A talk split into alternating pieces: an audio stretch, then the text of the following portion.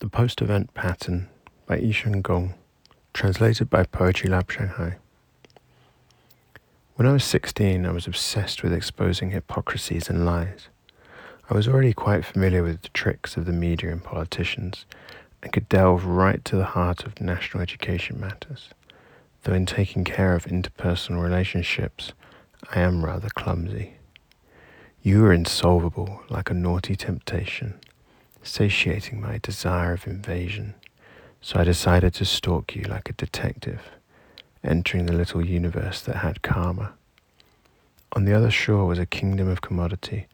A hundred suns were giving speeches in the sky, the thoughts about immortality irrevocably stacking up.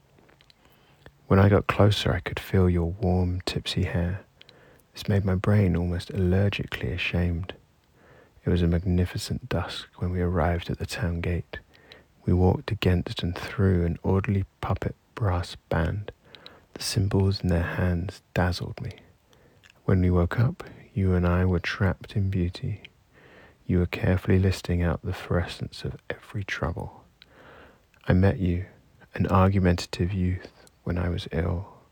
Your excessive passion excited me. You were brandishing uncontrollable strength. You lifted me up while ascending to the throne of lion. This made me happy, my dear.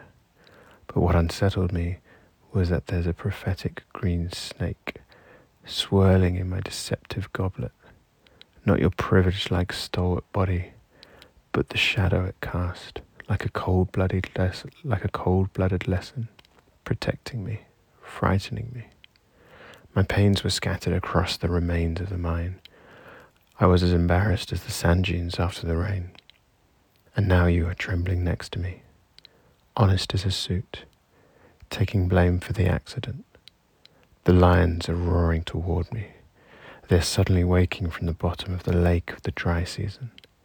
I have no choice but to accept the invitation, sheltering in your illegal autonomous territory. The personal history won't be witnessed. Therefore, I would have to endure more violence. My resolution is like a failed painting against the dictatorship of your broken promises, your humor. Deviants are gathering around gods, but I encounter love. Secrets make fun of me for being tight lipped. This predestined punishment has been exerted on me, as irrational as your soberness.